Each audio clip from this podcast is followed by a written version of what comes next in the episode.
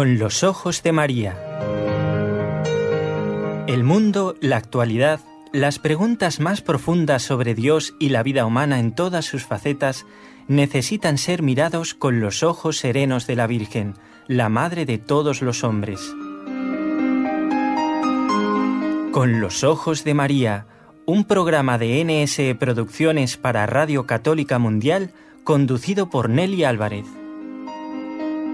En el día en que la Iglesia celebra a un gran santo, San Vicente de Paul, fundador, estamos muy contentos de encontrarnos otra vez con todos ustedes. Y quiero saludar a mis compañeros que desde la parte técnica permiten que ustedes nos puedan escuchar.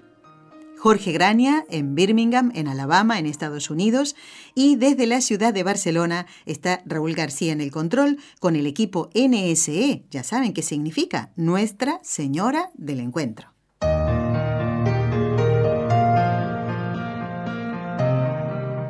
Y ya estamos en comunicación, como lo habíamos prometido, ¿eh? todo lo dejamos en manos de Dios. A veces no nos salen las cosas como queremos, pero sí, hoy está con nosotros el Padre Jesús Ignacio Merino, a quien le decimos bienvenido, Padre, de nuevo al programa Con los Ojos de María. ¿Cómo se encuentra? Muy bien, bien hallado, Nelly. Muchísimas gracias de nuevo por, por volveros a poner en contacto conmigo y un placer saludaros. Bueno, yo había prometido, Padre, a todos los oyentes y demás compañeros de trabajo que eh, queríamos que los oyentes de alguna manera, ya que no, pudieron estar presentes eh, eh, el pasado 17 de septiembre con nosotros, con Raúl y conmigo en Santo Domingo de la Calzada, por lo menos con la imaginación y después pueden ir a internet también y ver ¿no? los, eh, los distintos lugares en donde nosotros pudimos estar con usted. Y le quiero decir a los oyentes que encontramos al Padre Jesús aburridísimo. Miren, no tenía nada que hacer, estaba ahí sentado en, una placita que hay enfrente de, la iglesia de San Francisco y no tenía nada que hacer. Es broma, ¿eh? Nadie se lo crea. Maravilla, es una maravilla el, poder tener muchas ocupaciones. Dicen que la pereza y, el no tener nada que hacer es la madre de muchos pecados. Así, que hay que tener la vida ocupada. Y gracias a Dios la tenemos. Damos fe de eso. Miren, el padre es, parece que tuviera 25 años, de cómo va de un lado para otro gracias a Dios, ¿no? Y nos tuvo a nosotros corriendo, imagínense, nosotros con la edad que tenemos. Estupenda, fue una jornada estupenda y, bueno, pues pues un domingo de parroquia, como será en tantas parroquias del mundo, ¿no? Pues donde donde la gente pues pues bueno pues quiere hablar con el sacerdote tienes que hacer una cosa tienes que hacer otra entran los niños entran los padres entra un grupo de no sé qué. Bueno pues bendito sea Dios. Bueno y encima va la gente de la radio y, la televisión para pues grabarle. bendito sea Dios claro que sí claro que sí. Bueno quieren ustedes conocer al padre Jesús Ignacio Merino quieren quieren ponerle cara no plantarle cara, ¿eh? No, no. Ponerle cara, rostro a esta voz tan agradable que ustedes escuchan? Bueno, si Dios quiere, hoy o a más tardar mañana vamos a poner la fotografía que nos sacamos con él en Santo Domingo de la Calzada. Quiero presentar bien al Padre Jesús Merino. Hacemos un poco de broma como para romper el hielo, ¿eh? aunque con él no hace falta porque es todo bondad. ¿eh? Yo tengo que decir, yo tengo que decir que no nos conocíamos de cara, pero en cuanto que nos vimos allí en la iglesia, rápidamente, bueno, yo iba vestido de sacerdote, evidentemente, pero yo cuando vi a Nelly y a Raúl dije, estos tienen que ser. No os ponía cara, pero lo que es lo que es la vida, ¿verdad? Y el ángel de la guarda que siempre siempre ayuda. Exactamente. Bueno, el padre Jesús Ignacio Merino Morga es vicario parroquial en Santo Domingo de la Calzada, de la diócesis Calahorra y la Calzada Logroño, y además es vicepostulador de la causa de canonización del venerable Alberto Capellán. Y en esto tengo que decir que el padre Jesús nos sorprendió, porque ¿por dónde pasamos? Eh, eh, ¿Por qué lugar pasamos eh, que tiene relación con Alberto Capellán, que está en proceso de canonización, padre?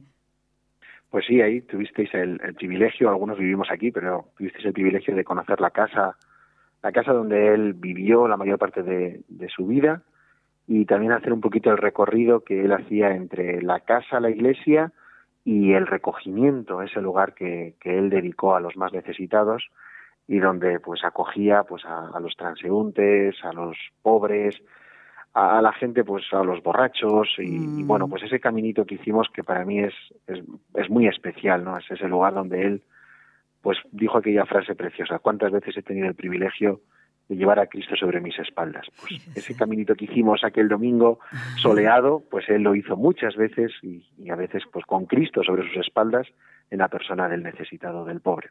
Muy bien. Bueno, ahora vamos entonces a recordar otro programa que hicimos con el Padre, pues más de uno fueron, me acuerdo.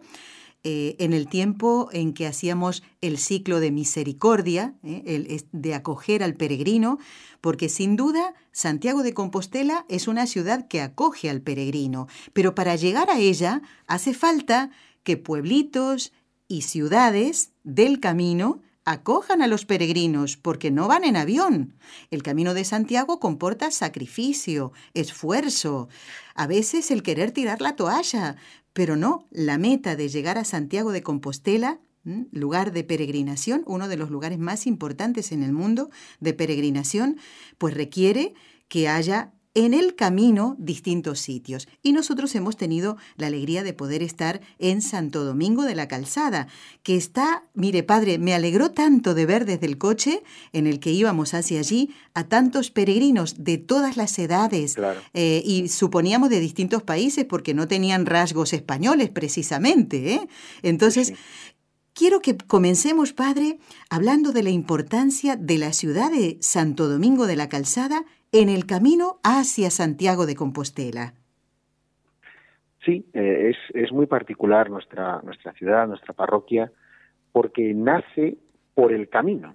O sea, eh, hay momentos en los que los peregrinos, cuando iban buscando Santiago de Compostela, la ciudad de Santiago de Compostela, pues iban buscando las, las ciudades. Pues cuando si a ti te dicen tienes que llegar a, a, tal lugar, pues bueno, tú vas a ir por las carreteras y vas a ir buscando buscando ese camino que te lleve a, tu meta, a tu objetivo. Mm.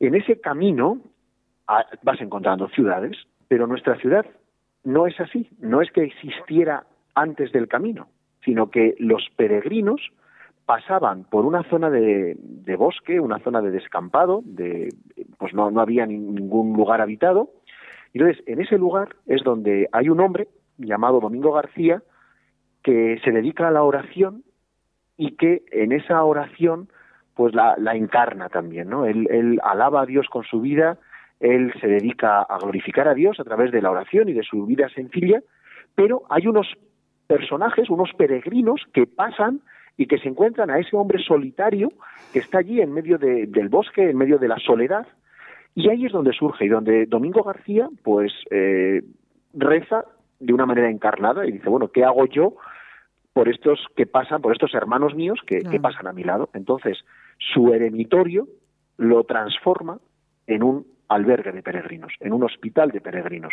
Y ese es el origen de nuestra ciudad. O sea, no es una ciudad que ya existiera y por la que los peregrinos vienen a, habituallarse y a coger comida y a descansar. No, no, no, Aquí no había nada y es por los peregrinos por los que se funda una ciudad, a raíz del personaje de Domingo García, que bueno, pues, pues crea, crea todo un, un sistema y toda una serie de servicios al, al servicio del peregrino, valga la redundancia, y entonces ahí pues va surgiendo un burgo, una ciudad nueva. Con lo cual, ese es el, como lo más específico de nuestra ciudad, porque uno cuando va haciendo el Camino de Santiago pues encontrará Logroño, Pamplona, Pamplona es de origen eh, romano, eh, Logroño es también de origen pues romano medieval, eh, Burgos pues es de origen medieval pero tiene un, tiene un origen pues defensivo, León es de origen medieval, son perdón, de origen romano, son ciudades que ya existen y que los peregrinos iban buscando para su descanso.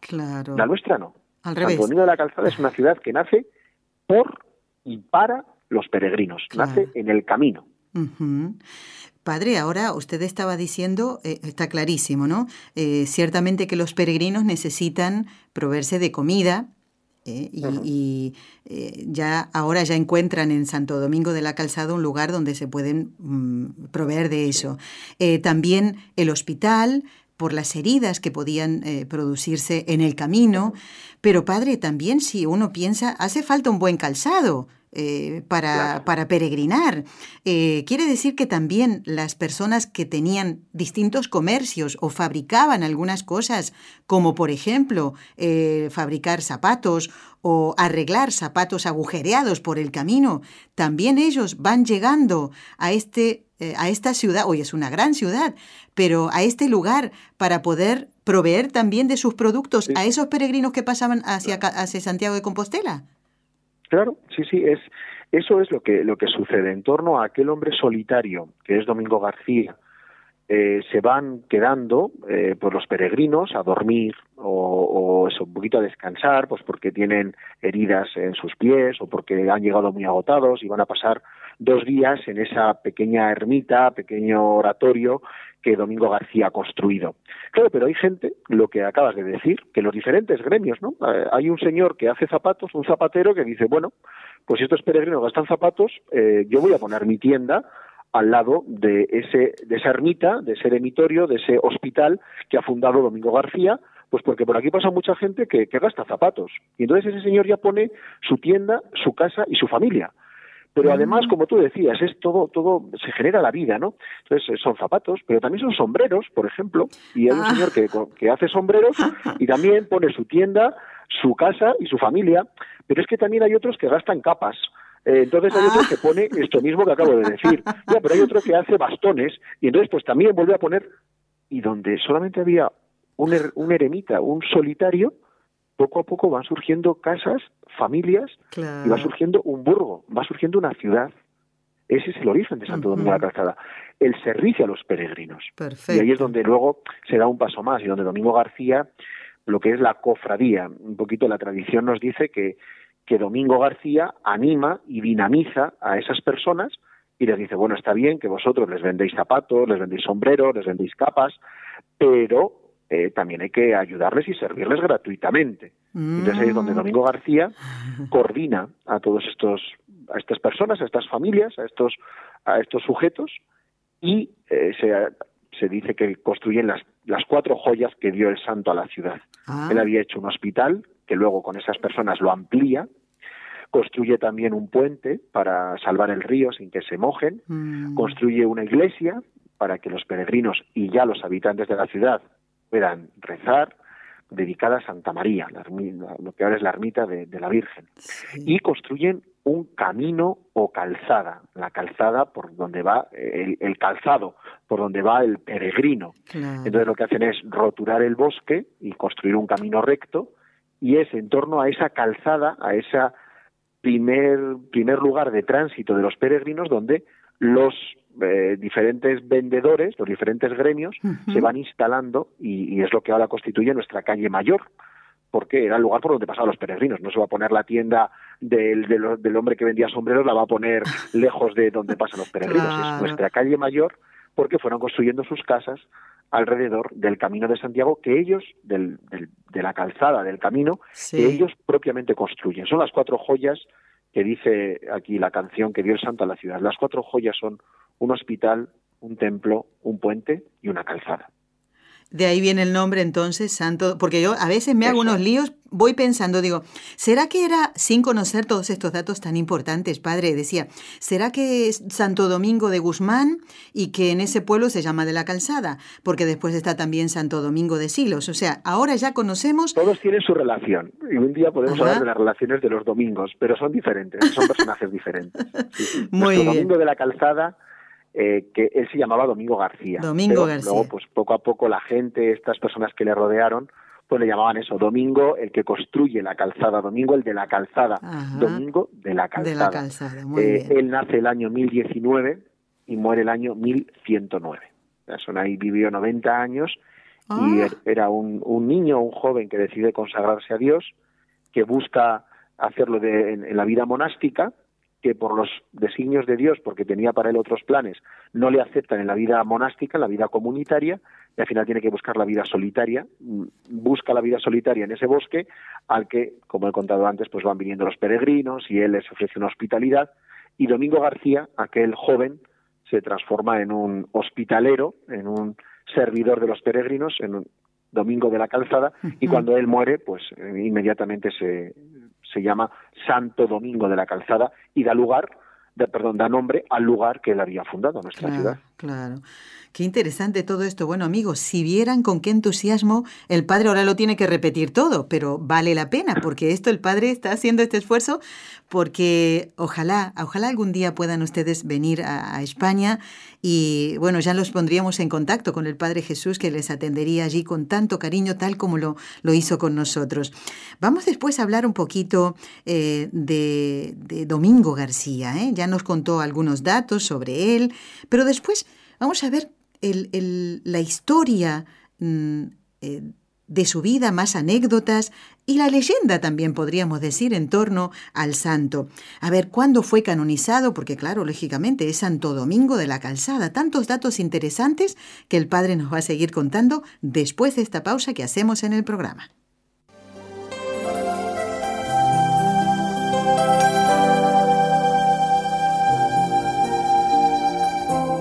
Estás escuchando en Radio Católica Mundial el programa Con los Ojos de María, en vivo y en directo, presentado por el equipo Nuestra Señora del Encuentro con Dios desde Barcelona.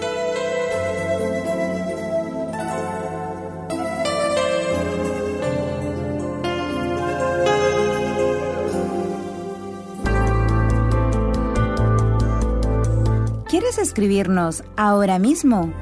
Puedes hacerlo al siguiente correo electrónico con los ojos de María arroba nsradio.com.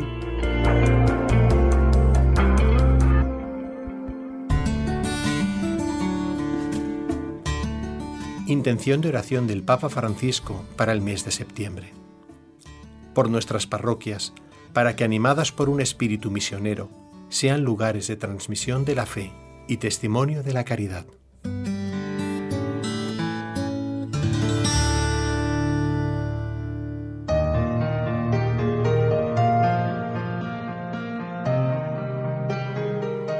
Qué bien nos viene esto que nos leía recién nuestro compañero Pablo Calzado, las intenciones del Papa. Decía por nuestras parroquias para que sean testimonio de la caridad. Estupendo, estupendo esta grabación. ¿Por qué? Porque seguimos en contacto con el Padre Jesús Ignacio Merino, que está en Santo Domingo de la Calzada.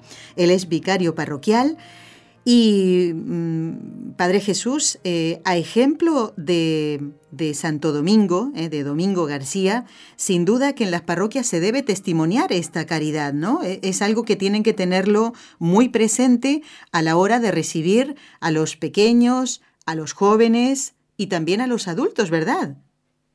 Es fundamental, es fundamental, es nuestra, es nuestra gloria, ¿no? El, el saber saber hacer las cosas, pues eso, como, como los hijos de Dios y, por tanto, pues tratar a los demás como, como hermanos. Y ese legado, eh, en otros lugares del mundo, pues igual tienen pues parroquias más jóvenes, con 100 años, con 200 años, pero es que aquí tenemos tradiciones de, de 1000, 1500, 1700 años, en los que nuestros antepasados lo han hecho. Claro. Entonces, cuando, cuando miras ahora la, la imagen de, de Santo Domingo de la Calzada o, o rezas ante su tumba, dices, bueno, es que este hombre este hombre supo vivir como cristiano, supo vivir como hijo de Dios y, lo vivió con sus manos y lo vivió con sus con sus actos y esto es lo que a mí me queda, imitar a esta gente que me han dejado este testimonio. Sí, somos somos un, pueblo de santos y por tanto somos responsables de mantener esa llama encendida. Exactamente. Y hoy estamos hablando del fundador de esta ciudad, Santo Domingo de la Calzada, Domingo García. Vayan recordando todos estos datos, es muy importante. ¿eh? Ya nos habló un poquito de, de este, este, deseo de él de, de tener una vida comunitaria, pero el Señor lo llamaba para otra, otra misión. Y qué bonito que él haya entendido eso justamente. Padre Santo Domingo de la Calzada, santo, ¿eh? Eh, sabemos que para ser santo la iglesia eh, pues tiene sus tiempos, nunca hay que correr ni ir más rápido de lo que se debe. tampoco quedarse atrás, pero si alguien en nuestra ciudad o en nuestro pueblo pues muere en olor de santidad y ya en vida se ve que vive las virtudes heroicas, porque eh, Santo Domingo debe haber pasado también momentos de tribulación y difíciles, pues eh, todo eso da fruto en lo que es la canonización, ¿no? Siguiendo todos los procesos, siervo de Dios, venerable, beato y Santo Domingo. ¿Cuándo fue canonizado Santo Domingo? Él es, él es de los procesos de canonización comienzan sobre todo a partir de bueno, en, cuando el papado estaba en Aviñón. Ahí es donde empiezan a, a hacer unos procesos de estudio, etcétera. Hasta ese momento, hasta hasta el siglo XIV, eh, los, los santos sobre todo eran eran corroborados por por el sensus fidei, lo que se llama pues e, ese sentido común de, de la gente y, bueno, donde se juntan muchas personas con sentido común, bueno, pues al final emiten también un, juicio valorado. ¿no? Hoy en día tenemos más una mentalidad de, de, un cientificismo experimentalista en el que necesitas, pues eso, un informe médico contrastado, etcétera. Pero esto es de, de, la mentalidad actual y a partir del siglo XVIII, XVII y XVIII con Ilustración, incluso antes, antes ya la Iglesia también, pues en Trento, etcétera. Pero ese, ese, ese sentido de la fe que tenemos como, como una cosa que hay que experimentar.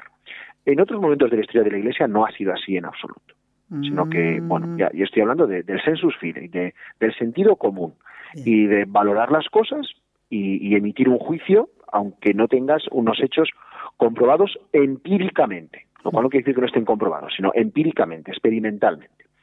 Quiero decir, yo siempre que explico eh, la canonización por aclamación popular, que es como, como, se, como se proclamó la canonización de Santo Domingo de la Calzada, o de ah. tantos santos, pues los mártires romanos, o San Martín de Tours, que es el primer mártir, perdón, el primer santo de la Iglesia que no es mártir, ah, o de otros santos, o, de San, de los eh, patronos de, la Iglesia, de, la Iglesia de, Europa en Oriente, de los santos Cirilo y Metodio. hay grandes santos que no han tenido un proceso de canonización como lo concebimos hoy en día lo cual no quiere decir que no haya tenido un proceso de canonización con otros parámetros, que son el sentido común y el sensus fidei.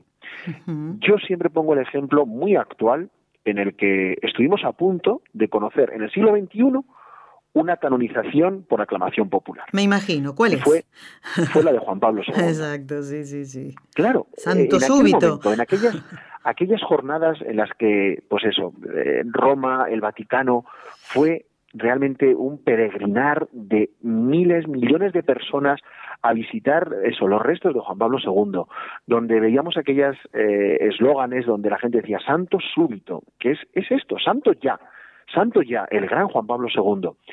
Yo lo pensaba aquellos días, decía, bueno, ¿cómo se va a equivocar tanta gente? Mm. ¿Quién duda de que este hombre no es santo, de que no está en el cielo intercediendo por nosotros?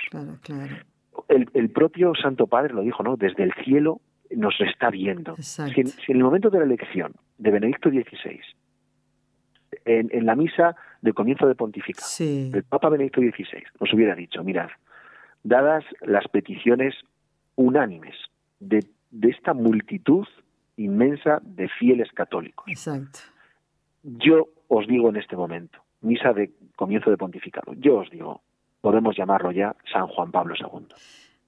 ¿A alguien le hubiera extrañado? ¿A alguien hubiera dicho qué locura, qué está haciendo este hombre? Esto no tiene sentido. Eh, en absoluto. A todos nos hubiera parecido lo más lógico. Y de hecho, a Juan Pablo II se le adelantaron los plazos y dijeron, bueno, pues en vez de esperar tanto tiempo, vamos a acortar los plazos como se hizo con otra mujer excepcional que es Madre Teresa de Calcuta. Sí, es, exacto. Si a Madre Teresa de Calcuta a, los dos días de haber fallecido, dice, mira, la iglesia hubiera dicho, señores, pueden ustedes encomendarse a sus oraciones, pueden ustedes invocarla como protectora nuestra en el cielo, porque Madre Teresa de Calcuta ya es santa. ¿Alguien nos hubiera extrañado? No. Esto que ahora, mm, en, estos, en estas dos grandes figuras que acabo de citar, mm, nos parece lógico y dices, es que, ¿quién duda de que estos dos grandes personajes no entraron en el cielo y, son intercesores nuestros desde, desde el momento de fallecer. pues claro, que sí, claro que sí. Pues así se hacían en el medievo a escalas pequeñas, claro. Pues era, era el pueblo el que, Domingo García, en el momento que muere, es un hombre que ha vivido una vida ejemplar, es un hombre que ha vivido mm. eh, para la caridad para con los demás, es un hombre que ha vivido el amor a Dios y que ha tratado de transmitirlo a los demás, es un hombre que ha sabido coordinar y crear una ciudad en la que se viva el amor de Dios. Pues la gente de esta ciudad, desde el minuto uno, después de su fallecimiento, lo invocaron como protector y como su, como su protector en el cielo. Y es el momento en el que ellos le llaman santo. Y luego, efectivamente, él hizo, dice la tradición, que hay algunos milagros en vida, en vida del propio santo, Ah, como se habla también eh, de Juan Pablo II, hay algún testimonio Sí. de que puede ser que, que en algunas visitas él pasa eh, por algunos enfermos y aquellos enfermos eh, mejoraron. Bueno, ya en vida de él y que luego también, a partir de la muerte de él, Santo Domingo, hay una serie de milagros ya después de su muerte, pues porque él está al lado de Dios e intercede por aquellos que, que le tienen por su protector Sí, y por sí, su sí. abogado. Entonces, esto es una, esto es una canonización popular, esto es una canonización de, de esta época en la que no eran tan empíricos, sino que eran capaces de, de fiarse también del sentido común. Estupendo, ¿eh? Qué, qué, qué bonito que nos explique todo esto. Y justamente quien es vicepostulador de una causa Sí, de canonización. ¿eh? Yo, yo sé todos, vamos, sé, voy conociendo todos los pasos que hay que dar hoy en día para, para, para hacer una canonización por virtudes heroicas, etcétera, ¿no? Y, y bendito sea Dios. Y, y las estamos haciendo y divulgar eh, la figura de aquel, pues en mi caso de Alberto Capellán, o de fundadores, o de personas buenas. Sí. Y hay que hacerlo, y hay que recoger los testimonios, y hay que recoger, pues también favores que se van haciendo. Sí. Y luego, pues hay unos estudios médicos. Bendito sea Dios. Claro. Pero no seamos tampoco tan tajantes de Sí, decir solo este es el camino. Obviamente. Hay otros caminos y los caminos del Señor son muchos y, e inescrutables, ¿no? Con lo cual no, no vamos a ser tan, tan tajantes. Bueno, padre, eh, usted nos regaló a Raúl y a mí un folletito que es la novena a Santo Domingo de la Calzada, y ahí él está representado con mm, un gallo y una gallina, o dos gallinas y dos gallos. ¿Por qué no, se un le gallo re- y una gallina. un Un gallo gallo y- y una gallina. Ah, bueno, bueno, bueno. ¿Por qué se le representa de esta manera?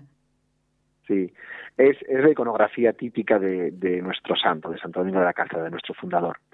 Eh, cuenta la tradición, ya ha muerto él, él muere el año, como he dicho antes, el año 1109, a comienzos del siglo XII.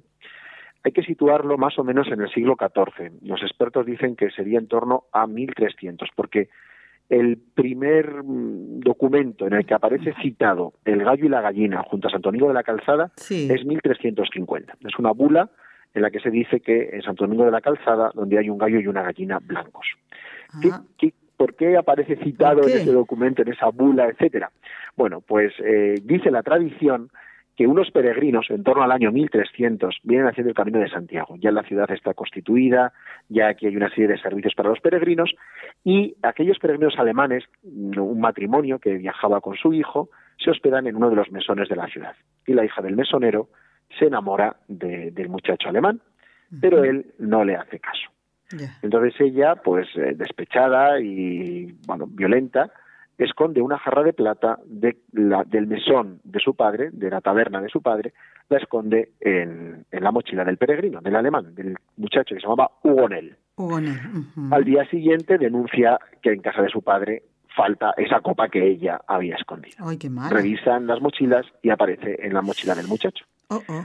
Cuando van a, cuando cuando es detenido pues bueno aquí el robo sí que se sabe que bueno por las leyes que rigen en la ciudad por los fueros de, de Alfonso X el robo de oro y plata se castigaba con la horca y el muchacho Oh. es ahorcado por Condenado, que no había cometido Claro, condenado y ahorcado. la evidencia de, de que ha aparecido la copa Sí, en tu sí. mochila Ay, sus padres tristes van a despedirse del cuerpo de su hijo que cuelga de, de, de la horca y el hijo les dice no no mamá papá eh, estoy vivo Oh, oh. Santo Domingo de la Calzada protege a los peregrinos yo he sido acusado injustamente yo soy Ah. inocente y Santo Domingo de la Calzada me ha mantenido vivo me ha salvado de esta muerte injusta oh. sus padres, todo contentos, el primer milagro, ya un milagro enorme, ¿no? Que Santo Domingo de la Calzada protege a los peregrinos, protege a este niño. Sus padres van a casa del juez y le, le dicen esto. Dicen, nuestro hijo está vivo porque es inocente. Santo Domingo de la Calzada ha hecho el milagro. Claro. En ese momento el juez, incrédulo, estaba a punto de comer y les dice, bueno, sois unos insensatos, una estupidez, Hmm. ¿cómo va a estar vivo? Está colgando de, de la cuerda, está tan vivo, pues, como este gallo y esta gallina que yo me voy a comer ahora. Y el gallo y la gallina son ofrecidos al juez en una fuente, Claro. y cuando descubre la fuente, el gallo y la gallina se levantaron y cantaron. Por eso es ese, eh, esa frasecita que se dice, ¿no? Santo Domingo de la Calzada, donde cantó la gallina después de asada. es una historia curiosísima, nos puede sonar rarísimo, pero yo siempre digo que, tampoco hay que despreciar todo lo que escuchamos y que decir es, es una leyenda, es una tontería. En nuestra catedral, y hmm. vosotros lo conocéis, en nuestra catedral, en una de las paredes, hay un gallinero. Es una construcción en piedra donde dentro hay un gallo y una gallina vivos. No, no son de porcelana, no son de porcelana, no son No son de porcelana, no son de plástico, no son pinturas, son vivos, se mueven. Hay que echarles de comer todos los días y de beber. Hay que limpiar. Pone huevos la gallina y el gallo canta cuando quiere. Puede cantar en medio de misa, puede cantar en medio de un funeral o de lo que quiera. Porque están vivos. Vivos. En recuerdo de ese hecho que acabo de contar. Entonces yo siempre asocio estas dos cosas. Claro. Y mirad, esto que nosotros hemos contado y que la gente te dice, leyenda, mitología medieval, no vale para nada. Bueno, pero aquí hay un gallo y una gallina vivos. ¿Qué quiere decir esto? Que alguien, en algún momento, bueno, para, para el siglo XIV ya estaba, en algún momento, hmm. decidió meter un gallo y una gallina vivos a la iglesia. ¿Por qué? ¿Por qué? Claro. ¿Por qué? Y bueno, vamos a decir que fuéramos la única parroquia en todo el mundo donde a alguien se le ha ocurrido semejante barbaridad inmediatamente hay otras personas con sentido común, están los sacerdotes que le prohíben y le dicen, mira, eh, tú estás loco o bueno, tú has perdido el juicio, evidentemente yo no voy a no voy a permitir que tú metas un gallo y una gallina en la iglesia porque esto es una irreverencia. Exacto, sí, sí. Bueno, pues este es el único lugar donde a alguien se le ocurrió meter un gallo y una gallina vivos a la iglesia. Dejo ahí la pregunta, ¿por qué? Y es el único lugar donde los sacerdotes y otra serie de personas con buen criterio permitieron que entraran un gallo y una gallina vivos y que se quedaran dentro de la catedral. Y vuelvo a dejar la pregunta, ¿por qué? Claro. Yo siempre digo, yo no soy capaz de responder esa pregunta, simplemente dejo la duda de que algo especial tuvo que suceder para que tanto a alguien se le ocurriera meter a los, el gallo y la gallina, como que los sacerdotes y otras personas permitieran algo que en cualquier otro lugar hubieran calificado de un despropósito y no se lo hubieran permitido. Bueno, pues aquí lo permitieron.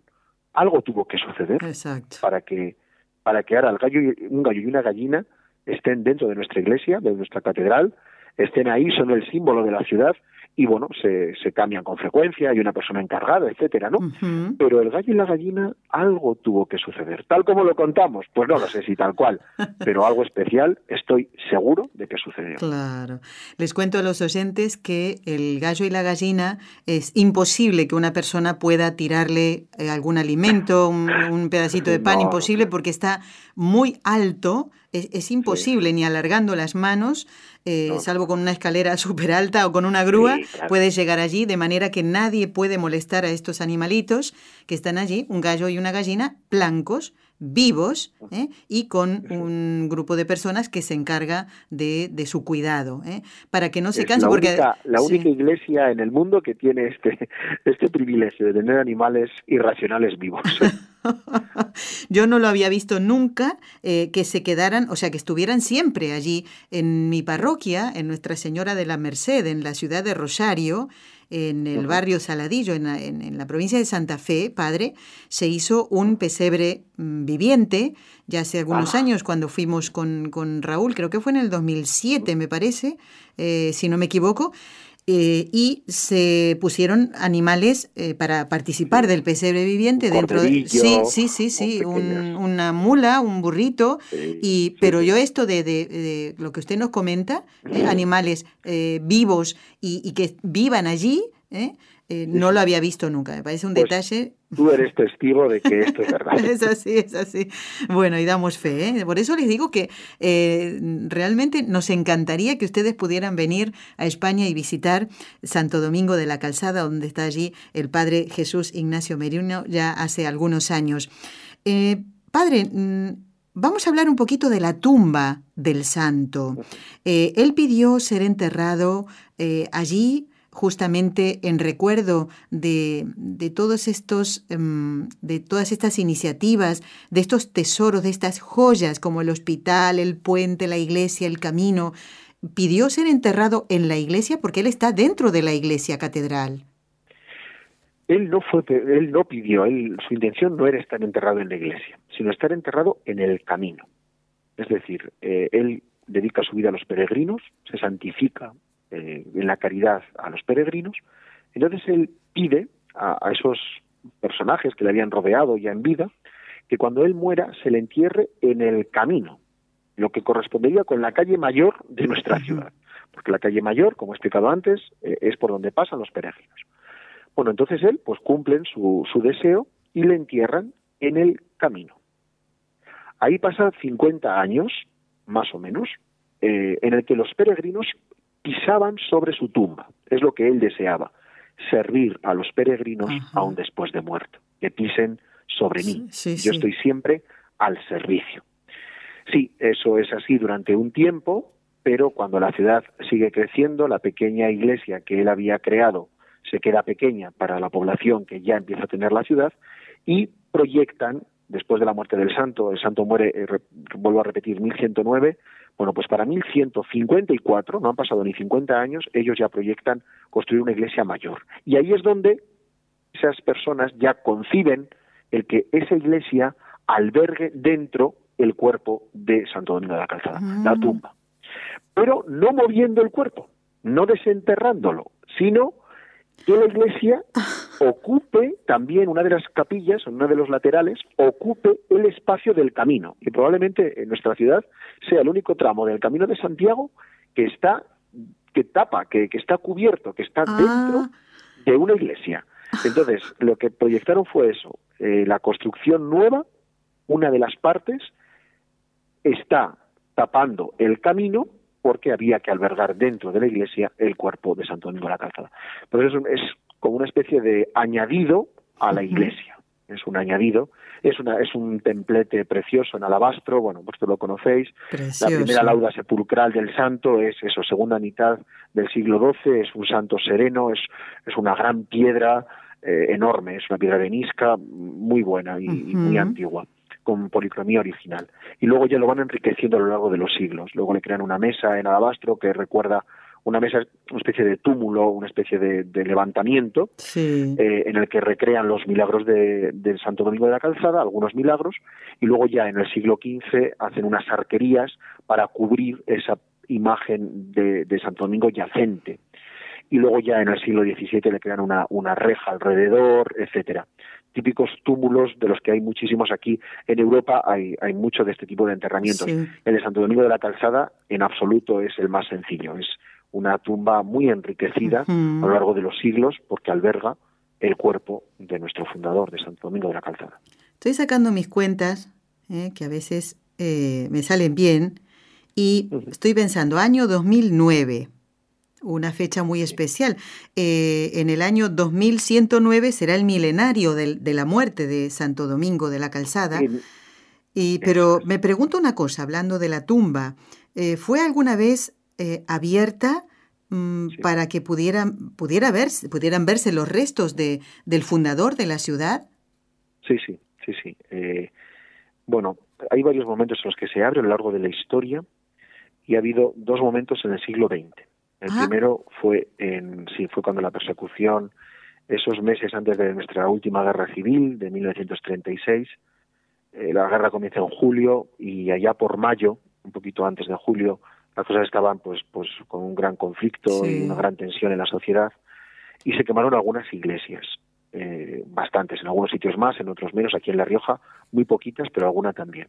Entonces, por miedo a esto, el Cabildo y el Ayuntamiento de la ciudad deciden sacar los restos y guardarlos, porque si queman la Ah. iglesia, que no se quemen las reliquias de Santo Domingo de la Calzada Ah, como pasó, por ejemplo, en, en, en el 30 y, en el 31, Ajá. en, en la, es en el 31 cuando se queman las, las reliquias de del duque de Gandía, de San, San- Francisco, San de, Francisco Borja, de Borja. en la iglesia de los jesuitas de Madrid. Ahí se perdió realmente Ah. las reliquias, que era lo más valioso que tenían los jesuitas. Claro. Quemaron la iglesia y con, con la quema no solamente se perdió la madera, sino también los restos de San Francisco de. Borja. Bueno, no fue el Bueno, pues único santo, esto- ¿eh? No fue el único santo. San Pascual Sí, no, no, no, Bailón. es el único. Pascual Bailón Eso también pues- se, Para evitar esto es por lo que Ah. ellos en mayo del 36 levantan, a- levantan al santo. Hay un acta, se hizo de una manera escondida para que la gente lo supiera, pero eso no quiere decir que no estuviera el notario, etcétera. O sea, Claro. dentro de la discreción sabemos lo que hicieron y luego lo, lo, lo vuelven a su lugar. Y es en los años 50 cuando eh, en unas obras que se hacen también para, para la cripta, se abre una cripta para estar más cerca de los restos del santo, de Santo Domingo de la Calzada, y entonces en ese momento, eh, de nuevo, me parece que es el año 56 o 59, se abren de nuevo, y ahí sí que ya se hace de una manera pública, se hizo una procesión, multitud de gente, etcétera, etcétera. Y nosotros, las efemérides que comentabas, el año 2009 se cumplieron 900 años de la muerte de Santo Domingo de la Calzada. Sí. Fue año jubilar, fue un año como muy particular. Y lo que sucede es que dentro de un, de, de un año, el año 2010, eh, perdón, sí, 2019, Ujú. se cumplirá mil años. El santo muere, perdón, el santo nace el año 1019. muere en Ah, 1109, pero nace el año 1019, con lo cual en el año 2019 Ujú. se van a cumplir mil años De del nacimiento nacimiento. de Santo Domingo de la Calzada. Claro. Bueno, con eso se están preparando una serie de actos, ya nos han concedido el año jubilar, va a haber también un jubileo aquí, y bueno, se está barajando la posibilidad de abrir los restos de, del santo, lo cual será todo un acontecimiento, claro, para nosotros, para la ciudad, incluso para nuestra comunidad autónoma, para toda La Rioja y para el Camino de Santiago. Es, es, es que es una figura emblemática, Santo Domingo de la Claro. Calzada es emblemático. Y para la ciudad, bueno, si se abren los restos y podemos contemplar, pues el acta del, de los años 50 del siglo XX nos habla de que efectivamente se conserva el cráneo, se conserva el esqueleto en bastantes buenas condiciones, poder volver a ver esto, pues sería sería un, un acontecimiento regalo. para nosotros enorme, enorme, enorme. Padre, hoy usted se queda solamente este tiempo. Yo después continúo solita en el programa, pero ya le quiero dar las gracias por haber estado con nosotros. Su bendición para, para todos los oyentes y para nuestros compañeros de trabajo también. Espero que hayan disfrutado como nosotros disfrutamos aquel 17 de septiembre conociéndolo personalmente. Recuerden que va a aparecer la foto en el Facebook, ¿eh? que estamos con Raúl, los dos, junto al Padre Jesús Ignacio Merino. Y públicamente quiero darle las gracias, Padre, por su, por su bondad, por su don de gente, por su paciencia con nosotros, y a veces que hay que desplegar todo, cámara, micrófono y todo esto, y, y también por esa rica comida que nos sirvieron las religiosas ¿eh? Eh, allí en, en, Santo Domingo de la Calzada. ¿eh? Pues por todo esto, por todo esto, siempre Nelly, alabado sea Jesucristo. Eso es. Siempre, siempre. El Señor, el Señor está grande con nosotros y solamente podemos darle gracias y, y alabarle con, con nuestras circunstancias y con lo que vemos alrededor de verdad que, que, gracias también por vuestra amistad, por vuestra visita. Yo diría, bueno, si quieren ver mi foto por curiosidad la gente, pues bendito sea Dios. Pero yo les pediría, cuando vean mi foto, recen por este cura, digan, díganle a la Virgen, mira, este, este cura con esta cara, pues, pues que nuestra Madre María Santísima, pues, pues me haga ser un buen sacerdote, un santo sacerdote. Amén. Y yo les agradecería esto, que, que recen por mí y, y yo rezo por ustedes, claro que sí. Su bendición, Padre. Les imparto la bendición, Nelly, a, a usted y a todo el equipo, que sigan, pues eso, llevando el, el, reino de Dios a todo el mundo. Amén. La bendición de Dios Todopoderoso, Padre, Hijo y Espíritu Santo, descienda sobre vosotros y os acompañe siempre. Amén. Amén. El programa continúa, amigos. Hasta otro momento, Padre, si Dios quiere. Muchísimas gracias. Hasta la próxima. Adiós. Si deseas participar en vivo en el programa Con los Ojos de María en Radio Católica Mundial, marca el siguiente número de teléfono 1866-398-6377 si llamas desde Estados Unidos o Puerto Rico.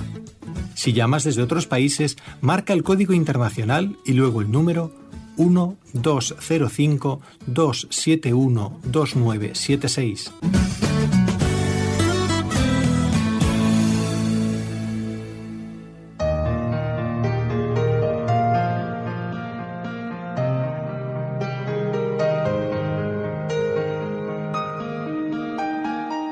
se imaginan la cantidad de correos electrónicos que tengo que leer. Voy a comenzar ya.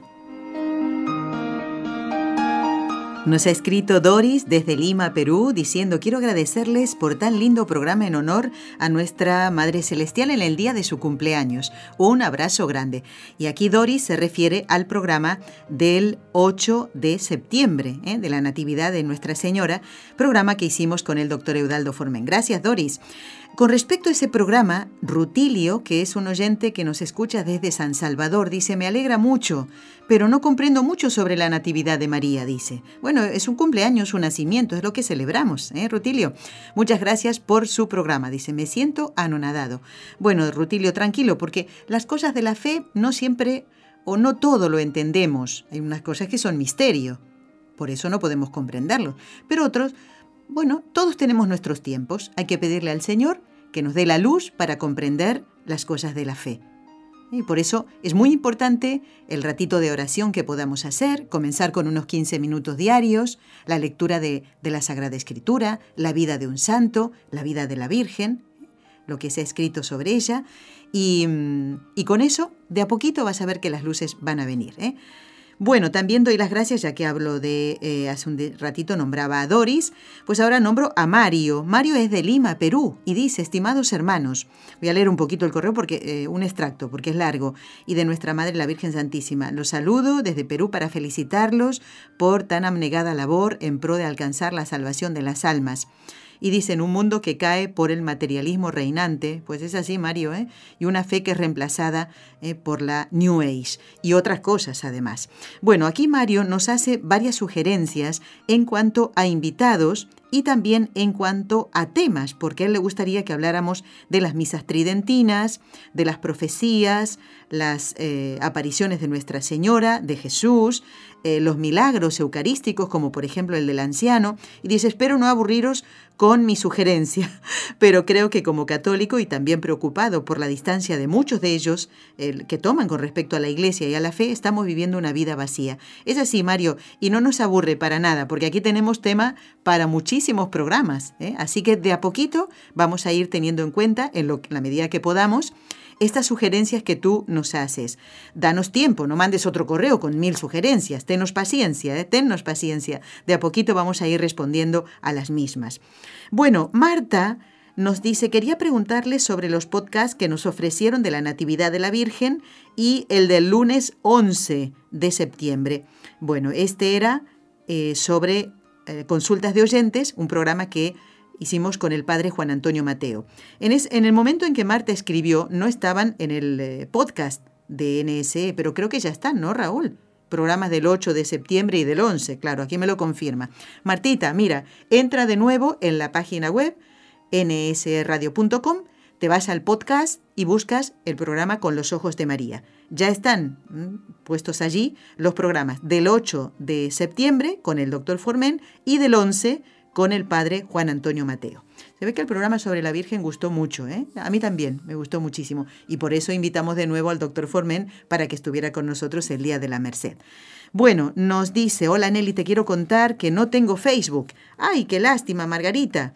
Y que eh, a veces es un gran sacrificio porque es indispensable, dice. Bueno, yo no diría que es indispensable. Es importante tenerlo en la medida en que uno, bueno, lo vaya a utilizar, pero no darle demasiada importancia ni mucho más tiempo del que merece, ¿no? Dice, lo ofrezco a mi madre, ya que siento que me quitaría mucho tiempo y soy madre de cuatro niños. Pues Margarita, Bendito sea Dios que no tiene Facebook, muchacha. ¿eh? Tienes cuatro niños, ese es tu deber, tu, tu labor. Y ahí vas a sentir auténtica felicidad. ¿eh? Te cuento que he podido conocer a tu esposo y a ti en YouTube. Mira, ¿eh? has visto nuestro testimonio, Margarita. Me encanta el programa, me he perdido muchos, no tengo el podcast. Y dice, perdón por tantas faltas de ortografía. Tranquila, muchacha. Y Margarita nos envía una foto de su familia para que lo conozcamos. ¿eh? Todos los que están allí. Muy bonita familia tienes, Margarita, ¿eh? Así que adelante, gracias por la foto. Nos escribe María Estela. Escucho su programa informativo, ayuda a nuestra fe, bendiciones a ti y a todos los que trabajan contigo. María Estela nos escribe desde Brasil. Ella mm, se crió en Estados Unidos y eh, dice que pidamos por Miami y por todos los que sufren. Se refiere, María Estela, a los desastres naturales que están sufriendo allí nuestros hermanos. ¿eh?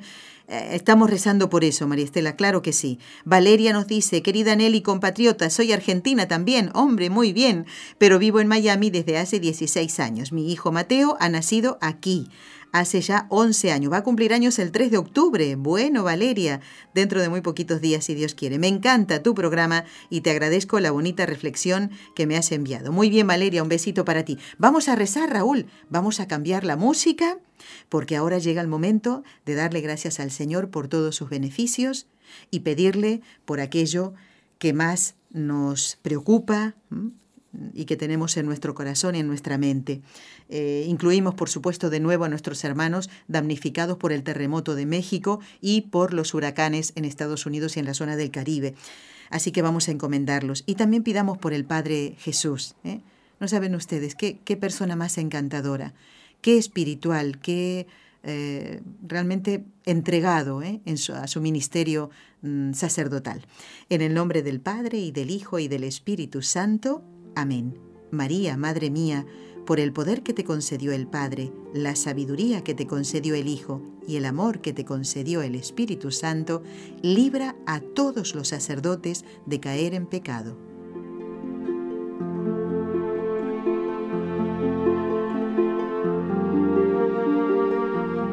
Dios te salve María, llena eres de gracia, el Señor es contigo Bendita tú eres entre todas las mujeres, y bendito es el fruto de tu vientre, Jesús. Santa María, Madre de Dios, ruega por nosotros pecadores, ahora y en la hora de nuestra muerte. Amén. Dios te salve María, llena eres de gracia, el Señor es contigo. Bendita tú eres entre todas las mujeres, y bendito es el fruto de tu vientre, Jesús. Santa María, Madre de Dios, ruega por nosotros pecadores, ahora y en la hora de nuestra muerte. Amén. Dios te salve María, llena eres de gracia, el Señor es contigo, bendita tú eres entre todas las mujeres, y bendito es el fruto de tu vientre, Jesús. Santa María, Madre de Dios, ruega por nosotros pecadores, ahora y en la hora de nuestra muerte. Amén. Dios Padre Todopoderoso, por intercesión del Inmaculado Corazón de María, te pedimos la santidad de los sacerdotes del mundo entero.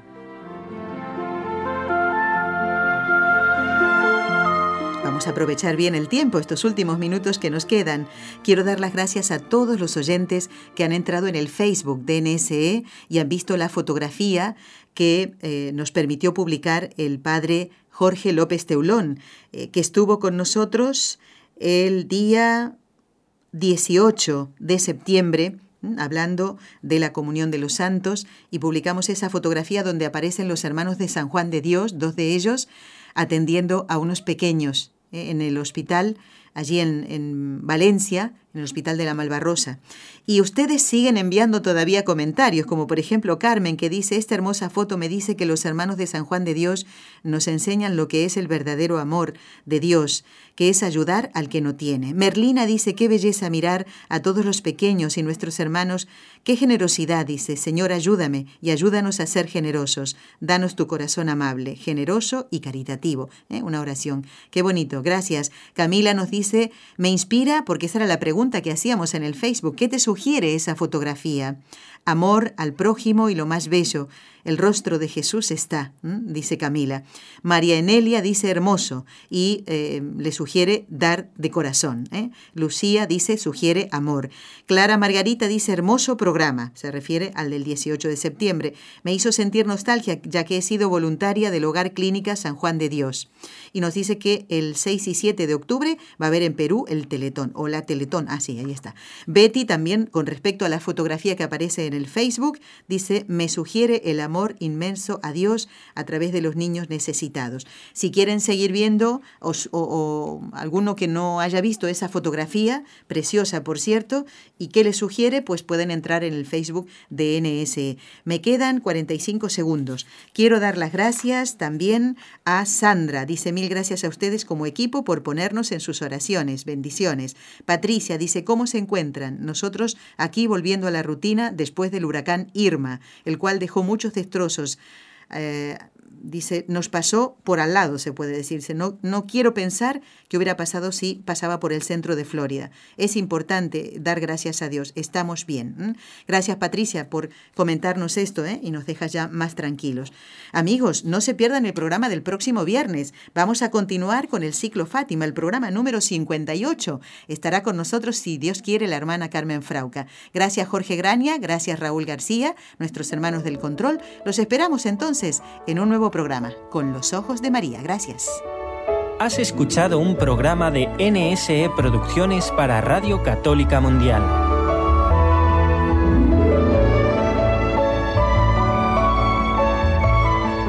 ¿Quieres conocernos?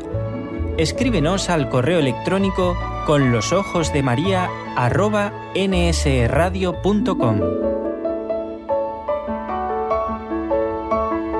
Envíanos tus sugerencias o comentarios con los ojos de María arroba nsradio.com.